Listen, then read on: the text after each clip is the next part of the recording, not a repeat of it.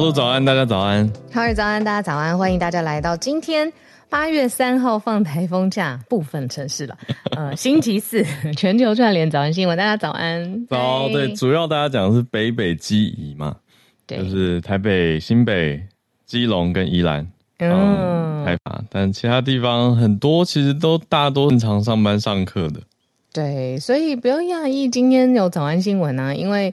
嗯、呃，大家很讶异，我也很讶异，原来大家会讶异有早安新闻，怎么会呢？因为呃，我们除了就是台湾的听众朋友之外，有很多是在海外的台湾人嘛，也是在听。那也希望以后还有更多多元国家的人不知道。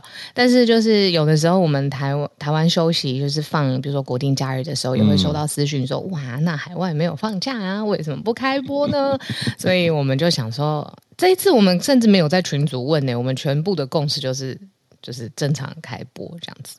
对，我在想说为什么？我后来想是因为早安新闻其实也没有遇过台风假，因为我们早安新闻做两年多，哦、第三年嘛。但是台湾大概有三年多，快四年没有放过台风假了。哦，对，我们没有遇过台风假，结果第一次，而是已经设下了一个传统了，就是。啊、但我们甚至没有在群组有任何关于台风假要不要开播的沟通，就是时间到达就集合就开播这样子。而且还有一个很大的重点是，我们跟桃园的听友站在一起。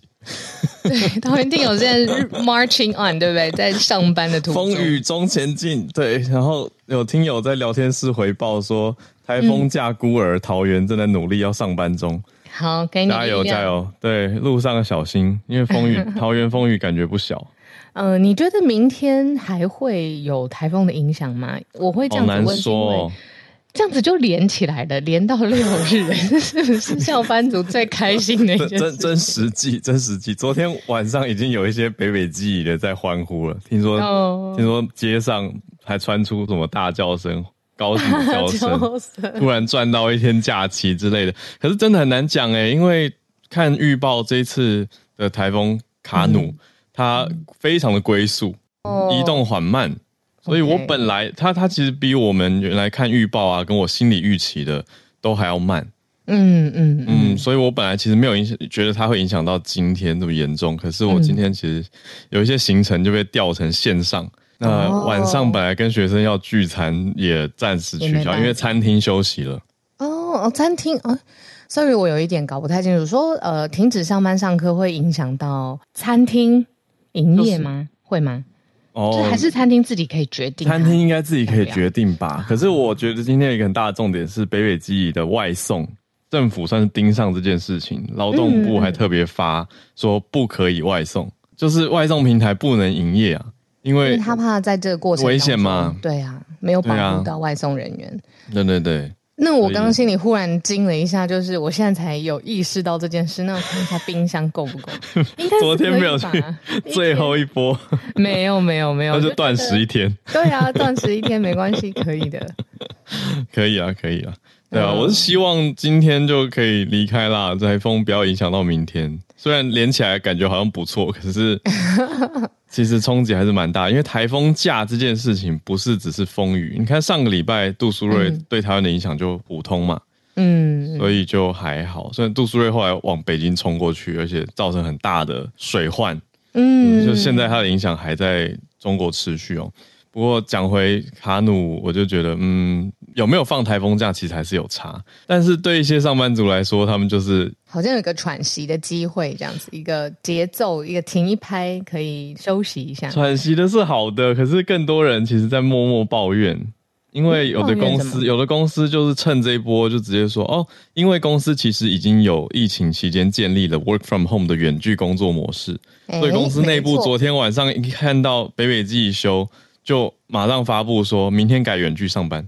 然后很多人还有没有假？对，很多人就开始在骂了，就是默默的骂，也不敢直接对公司检举或者干嘛，就是说劳基法呢，就是说你说政府宣布台风假其实应该是假日，可是公司却说哦远距啊，意思就是说你不能不回嘛，你要对工作有所回应，对你的工作进度该有的要有，这样到底有没有休台风假？嗯，公司说 work from home，其实就是在变相的希望这一天要放台风假的时候，员工还是有产能。上班啊，对啊，对，对啊，这就变成我我在群组里面有跟一些朋友聊嘛，因为我们自己有有做生意，有当老板，就蛮尴尬的一个题目，就会觉得说，嗯，大家默默都，然后就有人会很幽默，朋友就说，嗯、哦，没有啊，老板没有要你上班，老板只是心中有很多关于工作的问题，想要在群组提出来而已。这是什么变换抽象的概念？换句话说呢？真的啊，我就觉得啊，真的太太尴尬了这一题。嗯，哎、欸，你看一个好好台风假会衍生出这样，有点算是资方跟劳动的纠结。还有就是权益，因为新的 work from home 是疫情以后才开始的嘛。那个时候一开始推的时候也是很磕巴，就是嗯，那是什么概念？什么叫 work from home？那我怎么跟同事一起就是小聊天、小碎嘴？然后结果现在竟然转变成你说这样子可以用，拿出来用。嗯欸、可是你看聊天室的听友们，看来大家都有去查劳基法，是不是？就我看到说，其实法律有规定，台风假公司是可以不执行的。所以台风假不是所谓赚到钱的一天假期，而是赚到时间跟休息的一天。雇主可以不用支薪，那他就更不用要求 work from home 了，是不是这样说？因为这一天雇主不用支、嗯，这个角度也很有。给员工，那他怎么既然没付钱，员工呢？没有，那反过来，如果公司有付钱呢？大家是不是就就可以要求大家 work from home？为什么？为什么卡那么久？怎么了？你在想要要帮哪一边？对我考帮哪一边？卡住了。对啊，如果公司有付钱，那这个时候是不是反过来又觉得说，嗯，好啦。所以，所以我就觉得难是难在这吧。敢要求 work from home 的单位都是有知心的吧？如果不知心又要人家 work from home，就。太说不过去了。如果我还是有给你钱，然后你就是 work from home 给我产能，这样子 O 不 OK？嗯。可是国家都说今天大家要放假，你的点就是重点是要放假，放假。对，没错。呃最后就想不出一个有道理。可是他们说今天放假呢，老板。台风假的点其实是避免危险嘛。对，所以大家，所以你在家就没有危险了，这样。这个讲的也是有道理。如果在家就在家上班，然后反而被砸到 或是干嘛的，那个也算是工作伤害吗？又变延另外一个延伸的题目了。嗯嗯嗯。可是我觉得整体相对当然几率比较低啦，就是在家当然相对比较安全吧。比起聊天是出门的风雨，大家整个这一题很有感，炸开，戳破脑洞，超级有感。你比照假日要知心，那你就知两倍。因为你要支薪，什么又不是国定假日要人上班？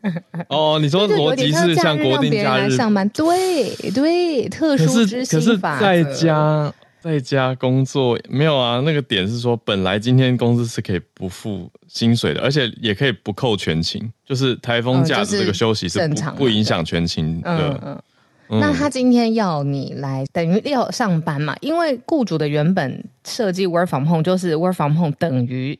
正常的工作日嘛，只是你的地点不一样。嗯、那他今天要你变成一个正常的工作日，嗯、那雇主就付两倍，这样是不是比较合理？嗯，我觉得也会比都都不说话，然后要大家 work from home 来的好。就是对啦，我自我自己是会讨论，我自己会包红包给同仁啦，就是觉得你知道，even 他们只是 work from home 吗？是啊，是啊，因为今天我、嗯、我就昨天默默看我同事他们就在约一个本来是线上会议。嗯嗯，对方合作单位跟我们自己团队的人都默默在群组就讲说，啊，那就照常好了。虽然明天其实台风假，哈哈哈，哈，这样，然后那个哈哈哈，三声在我眼中看来就是苦笑，就无敌巨大，然后弥散开来，然后变形，然后变。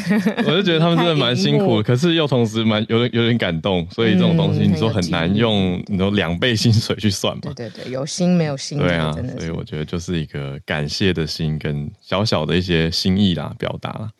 这就是各个老板看心意啦，各位老板。带薪躺床，我以为你要说带人要带薪，就是带。薪水的薪，带薪躺床。那我再来一个创意成语好了，坐以待毙，钱币的币。坐以待毙，这老板才有 reach out 才可以。哪是？我说各位各位同仁们，大家现在不是就坐在家里面等？哦，不是。如果公司还有知心的话，work from home 又不是啊，不要讲出来。好啊，好啊，我说我们今天刚跟大家轻松一点，对啊，聊个台风的现况，那就当然希望卡努不要太严重，赶快还是赶快走了。总之，早安新闻就是还是跟各位在上班的同仁在一起。那我们今天来第一题也蛮提神的，嗯、哦，聊起川普，嗯，可是是 联邦，对啊，美美国联邦联邦政府这边的消息，川普又被联邦政府起诉了，嗯，那这次的角度是什么样的案件？旧题，嗯嗯嗯嗯，那这是二零二零年大选被控的四个罪，现在又提出了起诉书哦。可是专家好像说也不会影响到他的竞选资格，所以他看来还是共和党很大的一个希望人选。对，已经有结论了。对啊，嗯、呃，就是会不会影响这件事情？是。那第二题，我们跳转回到亚洲来看到泰国这边的选举后续的情况，然后前进党决定要退出八党的联盟，啊，这个后续延烧到了前进党都要退出，不只是皮塔而已，而是他所属的这个政党。是怎么一回事？我们待会来关心一下。第三题则是俄乌战争的武器需求增加，结果呢，中欧的军火商为了抢人才，也出了很多特殊的花招。待会来看一下这个是什么样的情况，军火商缺人。那最后一题则是印度在禁止部分的稻米外销，嗯，看来影响还蛮大的，特别是亚洲跟非洲可能会有上百万人受到影响。嗯，好，我们先从川普开始讲起。刚刚说已经确定不影不太影响他选举资格的，这是第三次他被刑事起诉了。嗯，而且这个为什么刚刚说是旧题？其实这题哈尔跟我应该会比较有感。其实是二零二零年那个时候，美国总统大选已经选举投票结束了，还有部分的州，比如说因为邮寄或是因为计票的过程有一些争议，所以呃，川普在这个纷乱之上一直有在发表一个言论是，是呃，这场选举大选被偷走了，意思就是拜登舞弊嘛，然后意思就是现在的这个呃总统的选举的。结果他也不服，而且他多次除了不服，而且说拜登舞弊作弊之外，还说他自己才是总统，他自己才是真正的当选人。其实已经有好几个月的言论都是这个样子。时间是在二零二零年，呃的总统大选的时候。那时隔说实话两年多，然后到现在二零二三年的七月底八月初，正是因为这一。段期间的言论被起诉了，那起诉书里面呢，用了很严重的字哦，他说他诈骗美国，嗯、意思就是说，川普那个时候他主张的这个逻辑论述是骗了美国，而骗了美国的民主体制，也骗了美国人选举的心情，然后接不接受选举之后的结果。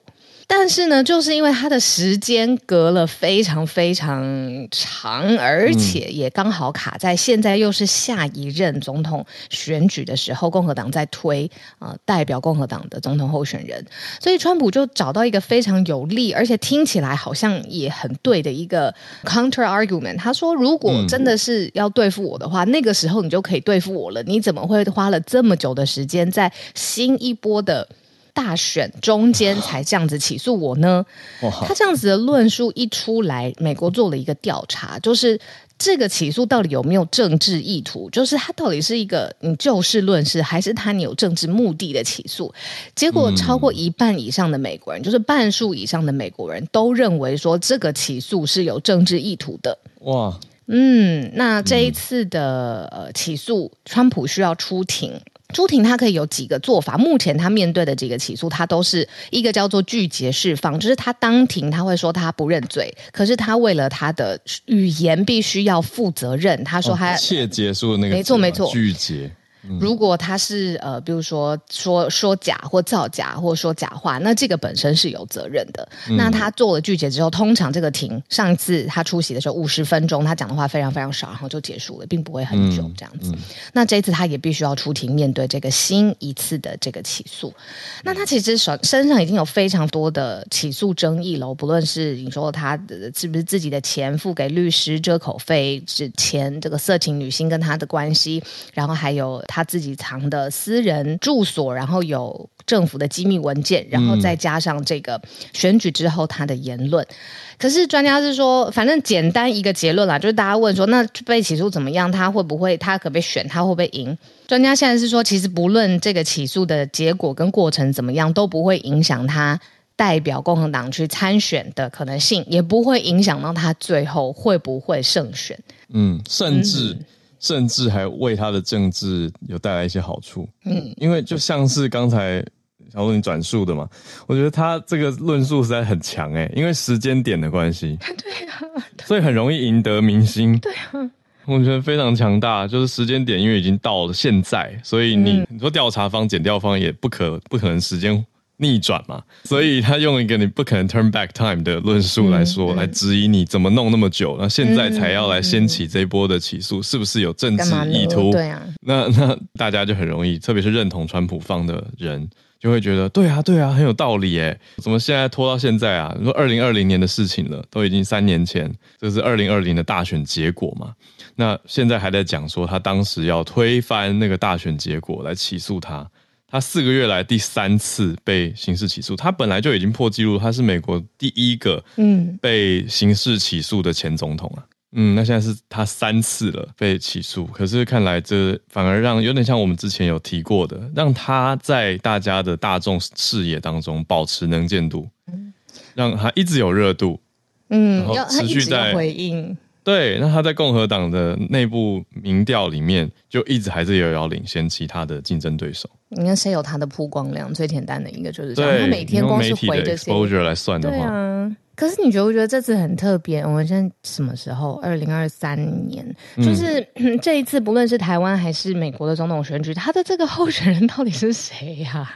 就是还不知道。哦、你说两边都没有完全公布正副总统候选人的人选？对呀、啊，很多党都是吗？对啊，好像都还不知道诶。你看，像光是川普，不确定。对，嗯、然后可不可以参选？这就是本身就是一题了，大家就一直在讨论他诶。但美国是明年底啊，可是台湾是明年初啊。对，都还没有，台湾也还没有。近呢、欸，嗯嗯，大家也都还在看，嗯，感觉还有很多很多风向球在飘。好，那这是川普的题目，我们今天的第一题开题。那我们现在来看看泰国吧。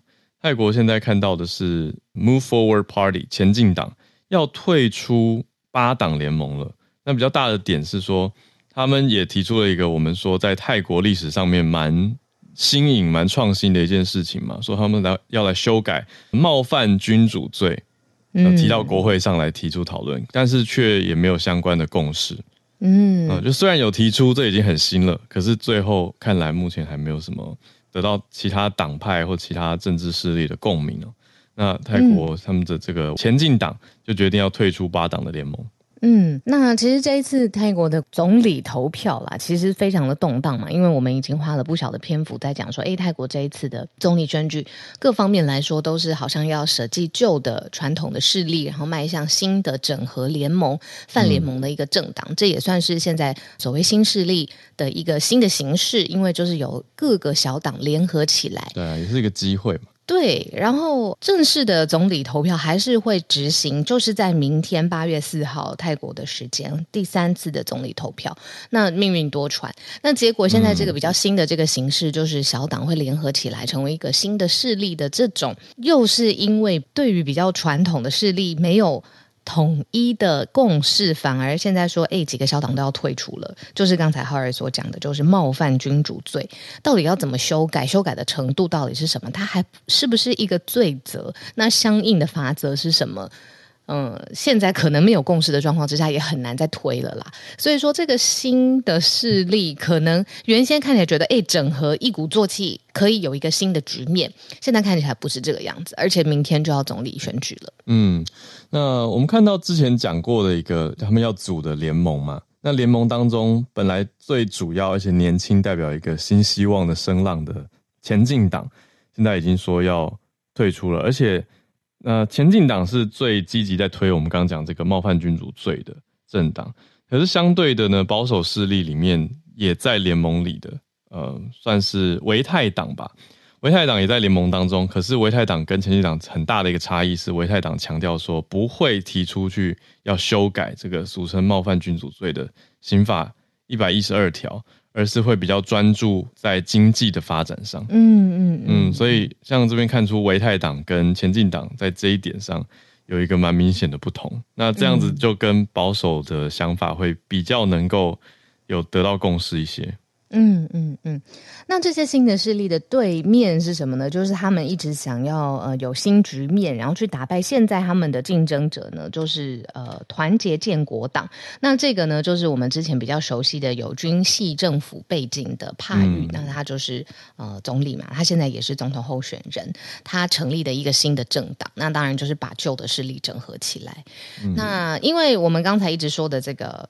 呃，已经连续两次失利的皮塔，就是新势力的这个代表，嗯，已经连续两次了。那可能是不是有一个成语“一鼓作气，再而竭”？什么什么衰什么衰三而竭是吧？对，对，应该是这个感觉。我我就想到这一句话去形容这一次皮塔他在整个泰国总统大选当中的势力也好，凝聚力也好，还有权力。嗯、那。它中间有个很多跟他可能本人也也很无奈何的，比如说议事的规则，或者是大家把他的父亲啊经营的呃经营权啊这种东西把它翻出来，可是这真的也是政治的一个本质，所有东西你都会把它拿拿成在大选的时候拿成是一个武器嘛，就看你谁比较会玩这样子。嗯嗯嗯，所以现在就看到比较新的 update，就是前进党要退出这个八党的联盟了。嗯，主要还是在联盟当中，对于这个修改冒犯君主罪没有共识，所以这个看起来比较新的势力呢，呃，这个不是比较不是军系这边的维泰党，他们看来好像会走呃算是妥协路线，就不特别坚持这一次一定要处理这一条刑法一一二条啊，而是往经济发展，看看有没有机会走出新路线哦。可是既然前进党。他们的一个坚持没办法完成的话，他们也不继续待在联盟当中。好，我们现在看到第三题，俄乌战争，对，军火商也缺人，嗯、而且还在找人。那为什么说他们在出奇招？为什么全世界好像各行各业都缺人、啊？缺人，对啊。Rich 好有这个感觉吗？不是感觉而已，是 我是真的，我团队也真的缺人。我团队 什么时候不缺人了？不是，也不是没有夸张，不是这样说，而是今年我们开了一个缺。嗯、那我觉得我们自觉开的薪水也并不错，就在找数位产品内容经理。嗯、可是相对不是只是说什么呃薪水开到，我们是开四十几 K 到六十 K。所以我觉得并不是一个很差的待遇，六十 K 很好哎。对对对，可是我们要找的也是相对应有这样资历的人，然后发现这样资历人并不容易找。嗯、那后来有其他家做同业的朋友跟我说啊，你可能要开到七十 K 或八十 K 去挖别家的经理。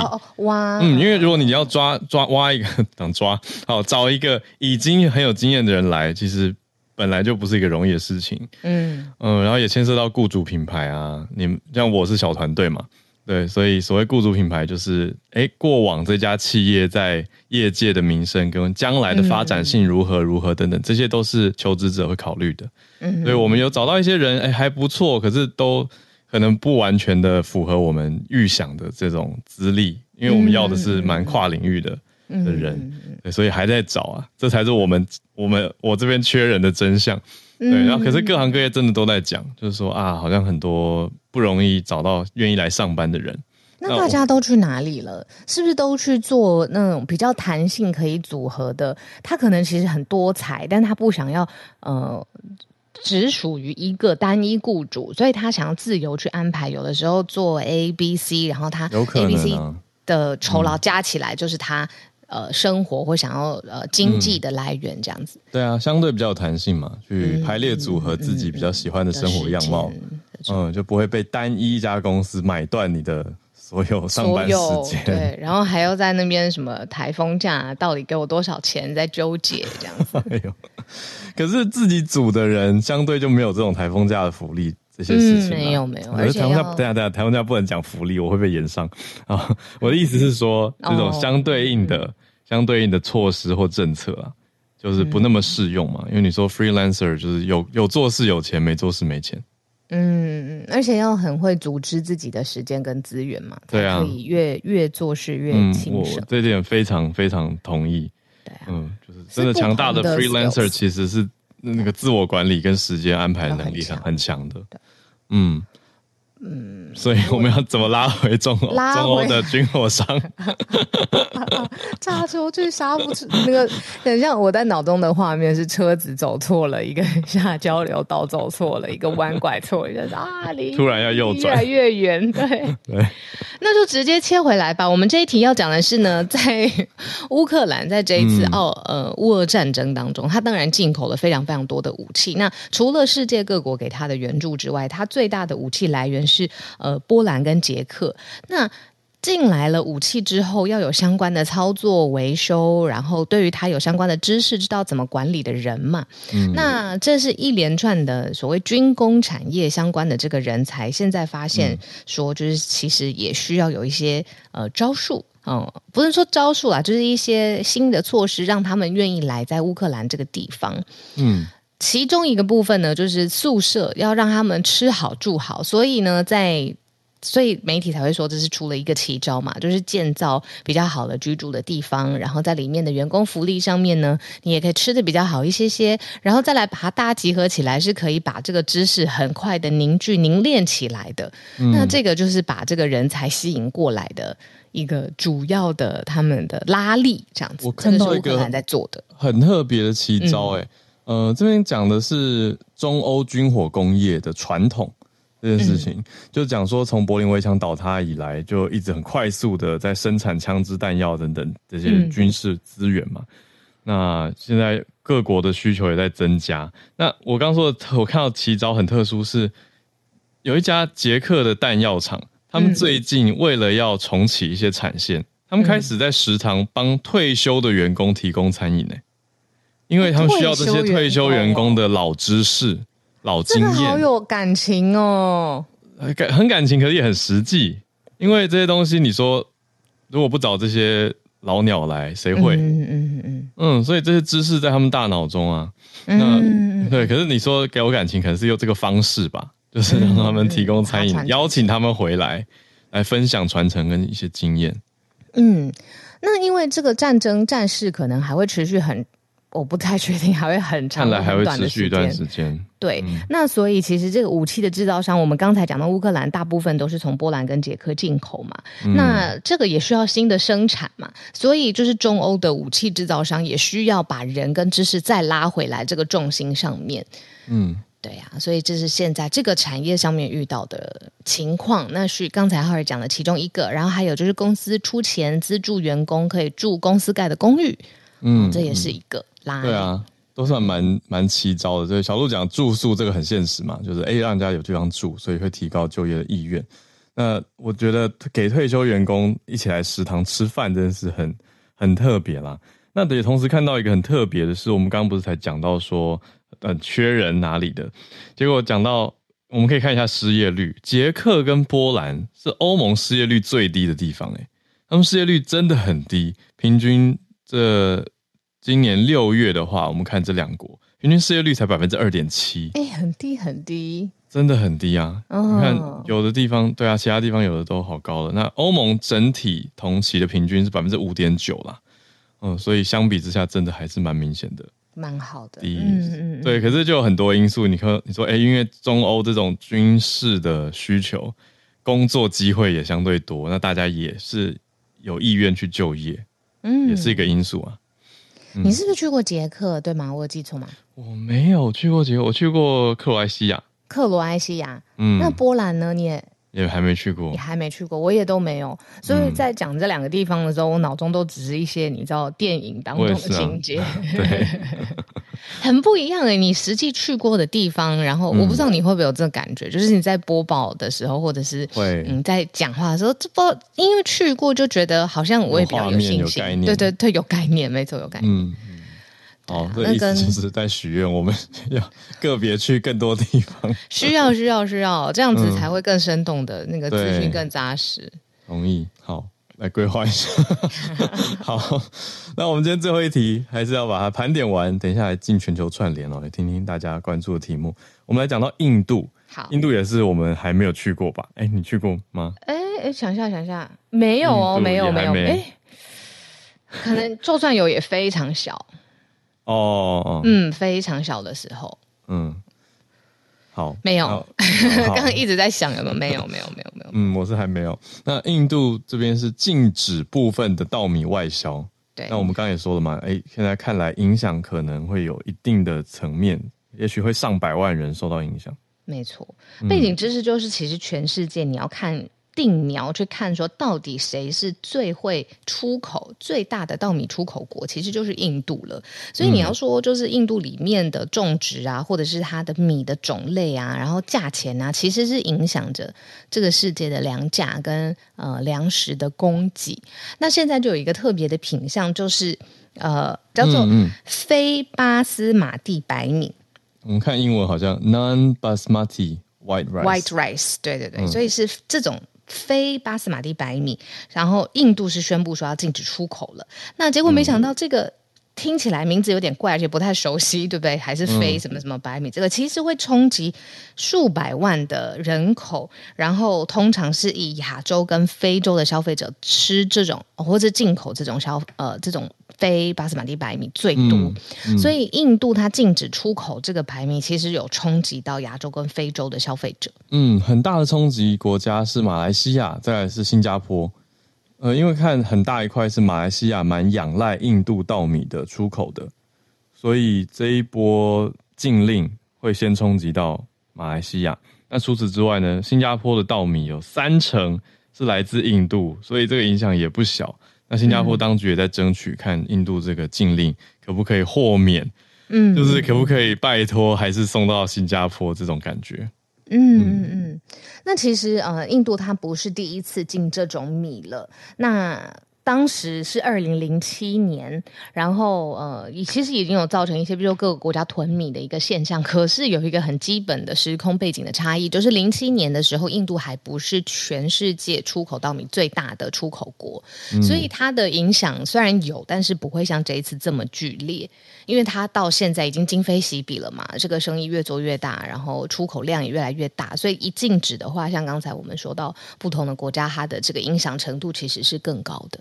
嗯，没错，对。那现在稻米价格其实也在目前十年的高点徘徊，这个我们之前略略有提到，稻米现在是比较贵的。嗯、那正因现象当然又是推波助澜，所以相对风险，你说如果看到地理位置上跟印度在同一个区块的话，嗯、包括泰国、巴基斯坦跟越南这些稻米生产国，也相对承受这些风险，气候的风险。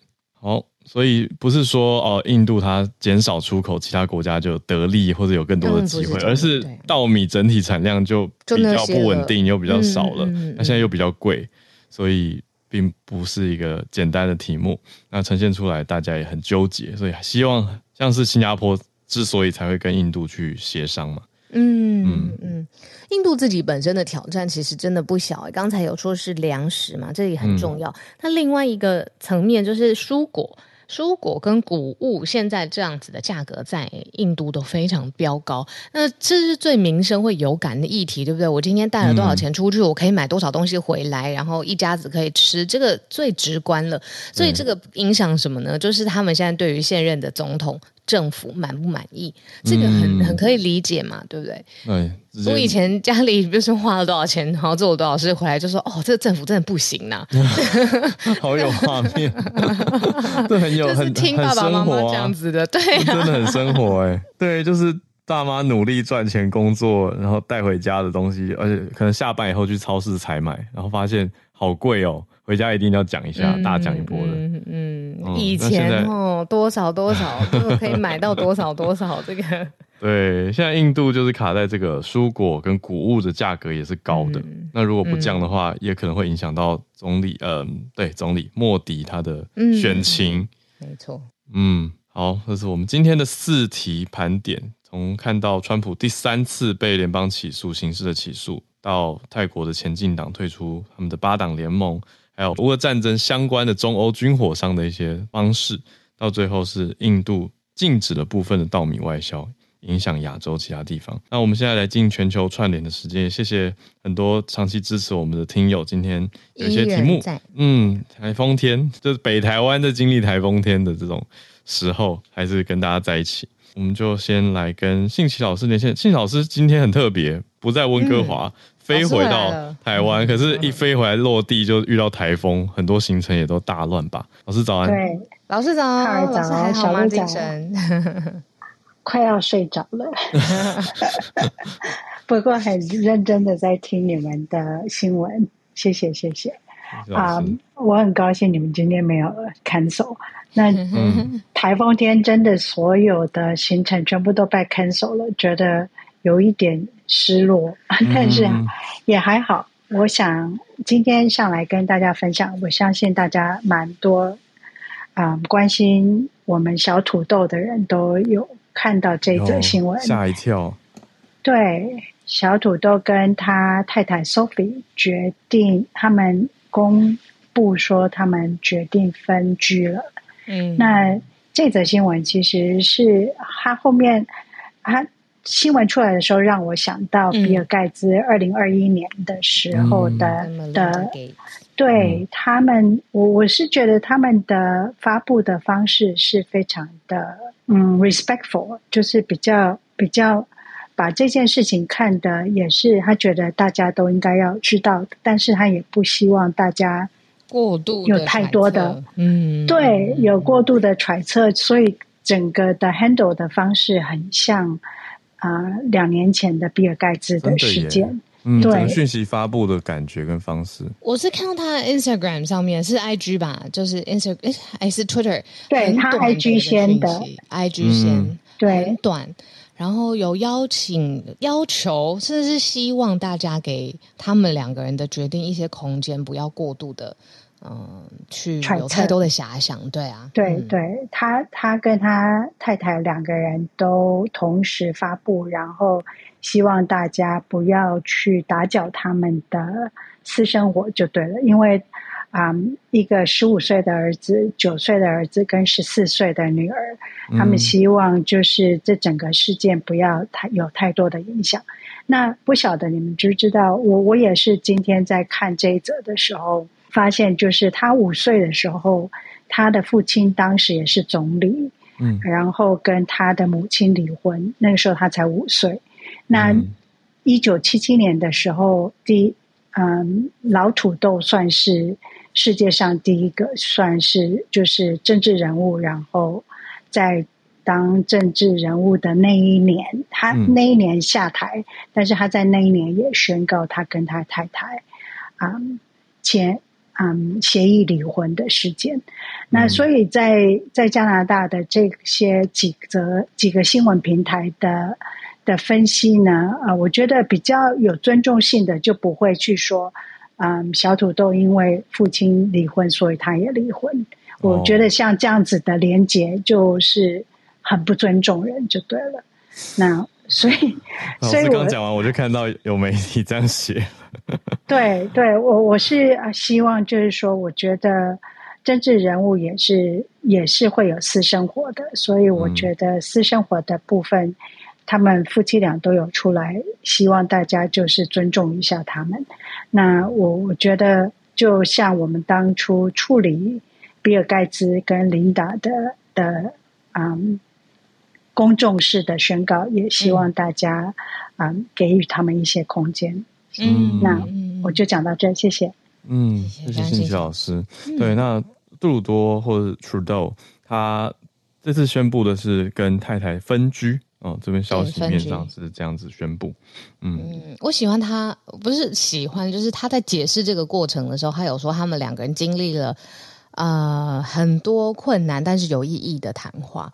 这个。嗯讲出来这个形容词是很常用的，可是它里面有很多很多空间，嗯、代表他们做了很多沟通。那可能一定的对啊，每、嗯、每个家每一对，他又是加拿大总理，嗯、这个复杂的程度，外人真的是难以亲身的理解啦。嗯嗯嗯，对啊，对啊，我觉得信息老师刚刚讲这个真的是，我觉得比喻啦，就是想到比尔盖茨当时的事件跟宣布方式，哎，真的还蛮像的，就是比较。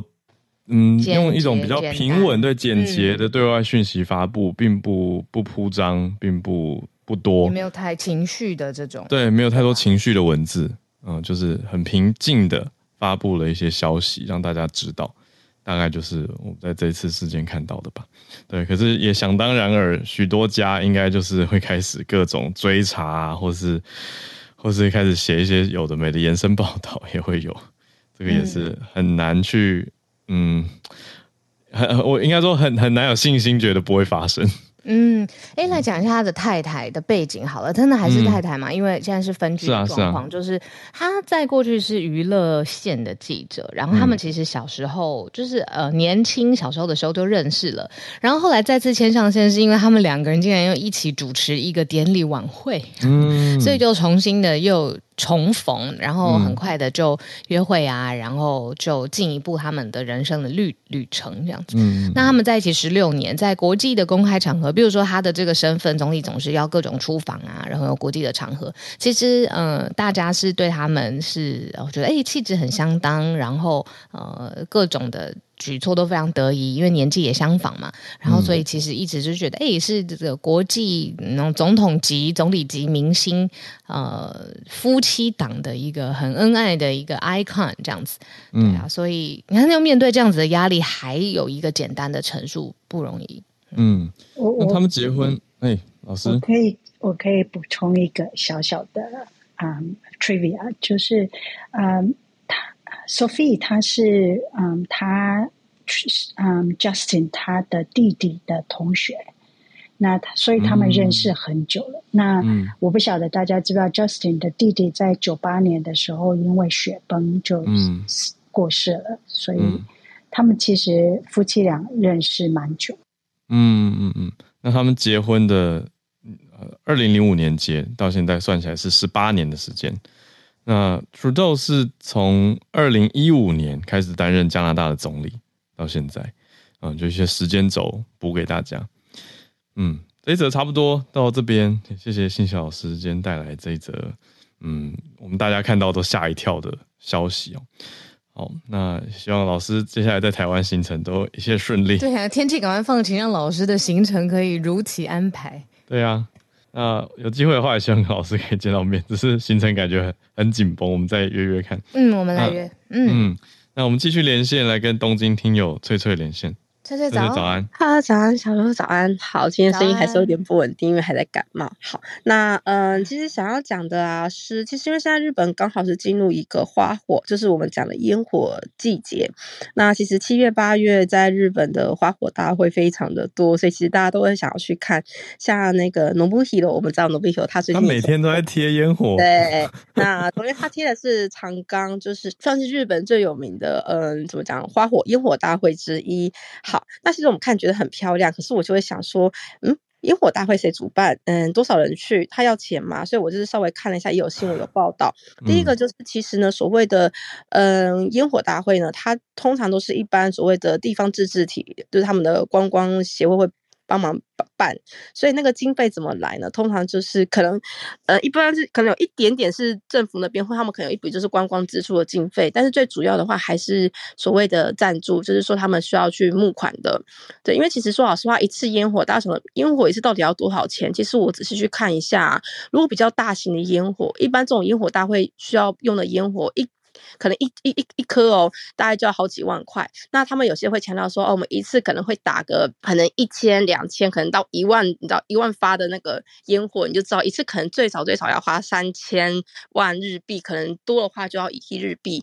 可是这个花费不只是这样子的，因为你还要包括你要维持现场秩序，还要整理清洁这一些，所以其实他花的钱真的很多。所以大部分。嗯其实大家都会进行一些募款，就是比如说跟地方企业募款呐、啊，或是有一些，嗯、呃，因为说老实话，最近疫情真的蛮怎么讲？之前疫情很严峻，所以有些可能终止的嘛。那店家生意也不好，其实他们对于能捐款的部分也不是说这么的能帮助，所以其实就有些直接在线上进进进行所谓的那个网络募资这样子。但即便是这样子，还是有一些烟火大会是终止了。哦。对，那我其实看到今年终止的烟火大会，其实原因主要是两个，一个就是我刚刚讲的钱不够，因为其实还是由地方去募资的嘛，嗯，他们可能有些没有用网络募资，所以也没有募到太多的钱，所以就决定终止。而且因为烟火大会这种事情，你有时候会干扰干扰到地方，就是在地的民众，因为其实。很多人去，可能一年有名的烟火大会，像是刚刚讲的长冈，就是新系长冈的嗯烟火大会。另外还有就是上个礼拜的于田川，就是东京这边烟火大会，嗯、人数是高达一百万人的。哦、所以其实这个乐色的部分，乐色的部分对于民众来讲是，就是地方居民来讲，其实是一个困扰。所以有些地方。居民会抗议，不希望举办。好，所以其实才要花很多的人力去收拾这些东西。然后另外一个就是我刚刚讲，因为你要动用很多的工作人员来进行，那他们有一些地方就是遇到所谓人手不足，所以决定中办的。呃，就是比较遗憾的消息，就是你看，什么事情都人手不足，观光的像旅行社的人手不足啊，活动人手也不足，其实现在真的都面临这样的情况，所以我有时候也会很好奇说，所以大家到底跑去哪里了？好，但是可以可以，我们可以再调查看看。对，所以其实烟火大会其实怎么讲，大家很开心，可是相对它其实。蛮多问题的啦，然后最后就是，所以最近有蛮多的烟火大会，包括像这次长冈烟火大会也也是一样，他们直接采取收费的方式。以前烟火大会大部分都是不用收费，但是最近有一些他们开始进行收费的方式。嗯、那一个的话，主要嗯原因有两个，一个当然是因为资金的问题，另外一个是因为之前为了疫情，他们要防止太多人密集，所以他们决定就是如果你有呃门票的话，他就会划分那个就是位置嘛，所以其实这样比较可以招。做到可以预防感染的情况，而且它可以比方说有哪一些人去这样子，嗯、对，嗯嗯嗯，是的，好，那嗯、呃，接下来日本还有很多的烟火大会，那我觉得如果大家嗯、呃、来的时候，其实还是可以查一下，可以去看看，因为其实真的很漂亮，跟台湾的感觉不太一样。嗯、那最后补充一下，其实烟火大会一开始的起源，嗯、呃，有很多种，一个可能是为了要庆祝战争的结束，另外一个是倒过来是为了要嗯、呃、纪念，就是怎么讲，为了要纪念这些在。战争中过世的人们，像是长江烟火大会，就是为了要纪念、嗯、怎么讲？嗯、呃，这些在。二次大战的空难的时候，就是死去的人们，他们才进行的，才举办这个活动。好，以上就是我的分享，谢谢。嗯，谢谢翠翠。的确，这也是很多人想去旅游，呃，日本旅游的时候要看的一个特大的重点。我在日本的朋友常常会跟我说：“哎、嗯，每个节庆啊，还有每个不同地方的这个呃烟火到底是怎么样怎么样的，我都还没有机会去看，我的一直有这个印象这样子。”嗯，对啊，对啊，夏日的这种花火节，嗯嗯嗯。嗯嗯嗯，实施起来当然是有很多实际上面执行的要考量啦。对，不过刚听到说会挤满上百万人，就让我觉得微微的却步。但是如果喜欢热闹的听友们，当然还是可以去查一下，然后安排一下行程。嗯嗯，那我们继续。嗯，讲到就是安排行程，大家应该最 旅程当中最辛苦的是要照顾孩子这件事情，是不是跟今天 Charles 老师要分享的有关呢？老师早安。Hello 早，小鹿早，小呃浩尔早，对，就是也是连接你们刚才讲到这个人才的这个新闻，就是说很难留住比较资深的员工。嗯、那其实就是英文的有一个字叫育婴假，就是 paternity leave，呃，就是 parent 这个 paternity leave 这个字，其实在美国大家都在台湾也不陌生嘛，在加州就是它法定是十二个礼拜。那现在一些公司就是开始推出呃祖父母育婴假，就是 grandternity leave，就是说你当你出你当你有你的孙子孙女这个出生的时候，你就可以请假这样子。那当然现在这个假是不是所有的公司都有了？那目前有提供的这个公司就是说呃可以就有些是可能从呃一天两天或是三五天这样意思意思到有些甚至到三周。甚至有些是四周这样子不等。那主要的目的当然是希望留住这些比较资深的员工了，因为美国就是从来都没有这么这么多的这种，就算是年长的员工，然后希望留住他们。那现在大家的这个身体健康都很好，到五十岁、六十岁，这个都还是很很硬朗。到了这个要该戒退的年龄，还是很很有这个很有活力，嗯、而且就是他们有所谓的这个 institutional，然后也就是他们在这个企业这么久了，他们这个知识很丰富，然后他们也是一个很好的一个顾问这样子。那现现在就是说，美国就是跟世界上其他国家一样，就是劳动力很，劳动市场很紧张。他们的呃这个失业率才这个低到百分之三点六，算是五十年最低的。嗯、然后又有很多空缺的这样情况下，很多公司就是希望能够让这些人能够尽量留久一点，叫晚一点退休，然后用什么什么样的方法？那可能这些人都已经可能就是已经规划好了，那可能就是说他们希望能够对含饴弄孙，对对对，所以他们就想到说，哎、嗯，那或许就是说给你一个这个育育婴假，就是给这些祖父育孙假，对，然后让你们可以这个含饴弄孙，然后这些人就是他们。开始这个回应的确是还不错。那这些、嗯、呃这些资深员工，就是我们刚才除了讲，就是他们有对这些企业的智慧之外，就是说。有些企业也比较喜欢，就是这些他们比起这些啊、嗯、比较年轻的族群，他们来讲，就是他们更愿意来办公室，比较传统的这种办公室上班。那现在很多企业都是回到办公室嘛，所以说就是也希望说更多的人就是也有这样子一个带头的作用，那也是符合这个企业的发展的方向。那目前美国就是五十岁以上员工占劳动力的三分之一以上，所以说这个、哦、这个其实是势在必行，就要就怎么样留住这些资深的员工，其实是这些企业接下来的挑战。嗯嗯嗯那未来十年，就是照这个人口人口的这个展望来讲的话，七十五岁以上劳动人口会增加将近一倍。那所以说，我们可以看到说，七十五 对，七十五岁以上，对。那所以说，拜登跟川普嘛，没错，对，就是说。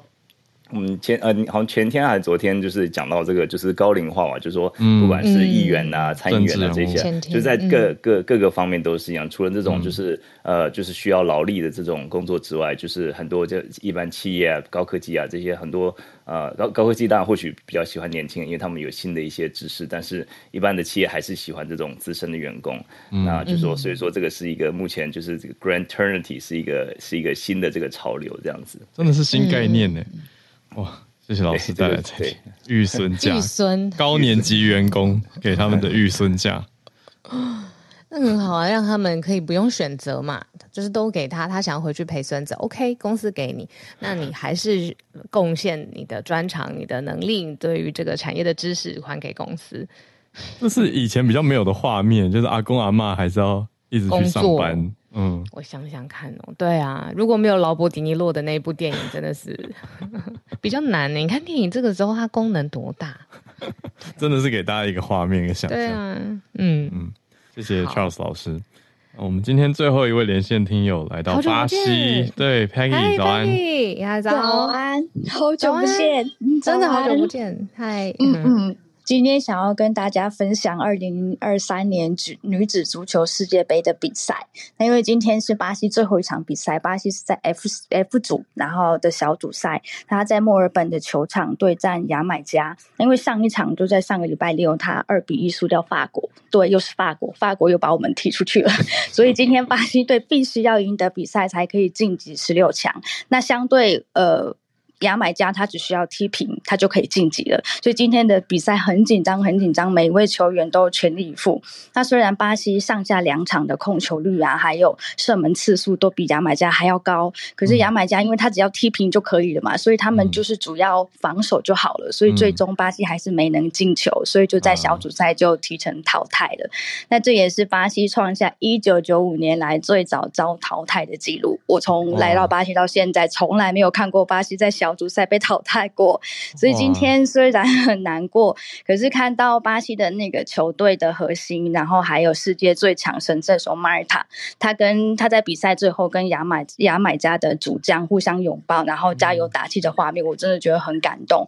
那最后啊，记者有问马尔塔说，他这一次巴西爆冷门提前被淘汰的感想，嗯、他说输掉比赛会难过，那这是难免的，但是他也说了，他是这一次是他最后一次出赛。在女女子足球世界杯，那她已经老了，她今年三十七岁。那巴西女子足球国家队需要新血，那也正在培养新星。那 Marta 她也说到，说这个世界正在转变，以前以前有很多国家来参加比赛都是被进球比较多，可是今年我们看到有很多黑马，比如说南非踢踢踢赢了意大利，然后首次晋级，然后今天踢赢巴西的牙买加，不是踢平巴西的牙买加也是首次晋级，嗯，所以。马尔塔他也希望说，大家可以继续支持女子足球，因为女子足球也可以很好看，也可以很专业，也可以有商机。那她也在她的 IG 上面说，虽然说今天踢输了，不过她还是很开心可以跟大家一起踢球。那她也会一直永远的支持女子足球。然后我也在这边邀请大家，就是多多关注女子足球，因为真的很好看。谢谢。所以 Peggy 已经看足球很多年了嘛？从你搬去巴西很多年，对啊，我从二零零二年开始追巴西的那个足球，然后就是从二零二二零零二年开始看，然后看到看到现在。然后我从来没有看过巴西在小组赛被淘汰，所以今天被淘汰的时候，我就整个很难过。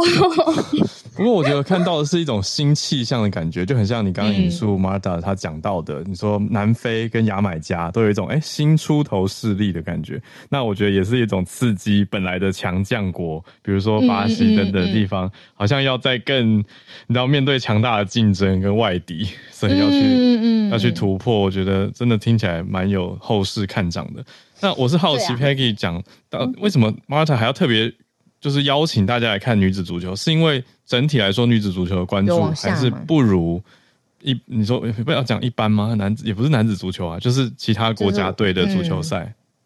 因为他一直以来都是女子足球的代表，然后他也一直就是推想说，为什么女子女子足球的球员她的薪水会比男子足球的球员还要低？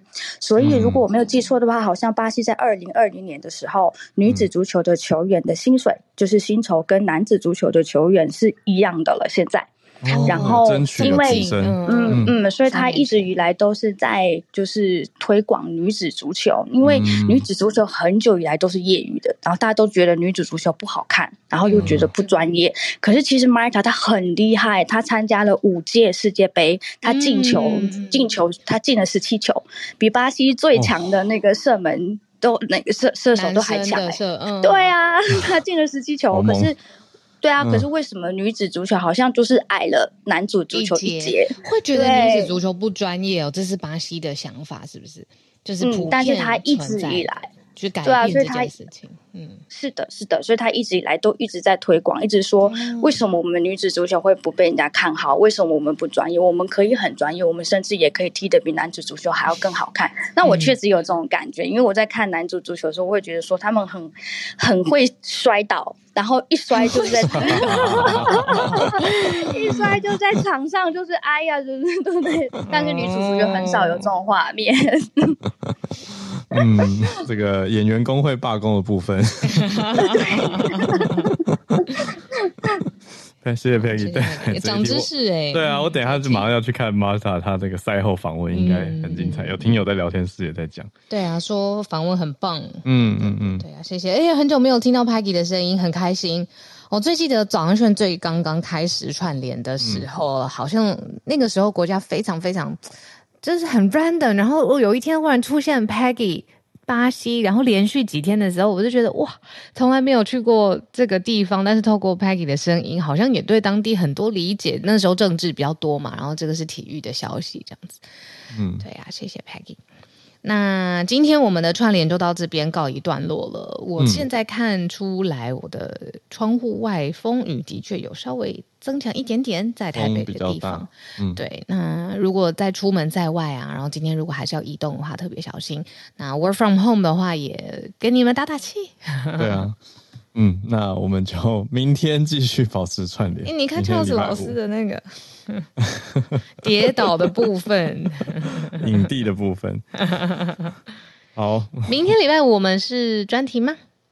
明天好像，我们来确认一下，好像不是，好像因为不是每周都是，应该是隔周，对对对对。对对。但我们也可以稍微小小再提提醒大家一下，二十六号、嗯、哦，我们有 Premium Plus 跟 VIP，因为我们是一季一次的讲座嘛，终、嗯、于要出动了。嗯，啊，就是我们前前几天有提到的，跟 Puma 沈博洋黑熊学院的共同创办人一起来聊资讯或认知作战。那也很期待这个题目，所以如果是 Premium Plus 或 VIP，或是国际早安新闻国际学院的几点富翁的话，对，点数富翁。兑换，嗯嗯。嗯，对啊，嗯嗯，大家可以再去看一下我们的公告。那我们就明天再跟大家保持串联了。没错，好，明天见，大家拜拜，大家拜拜。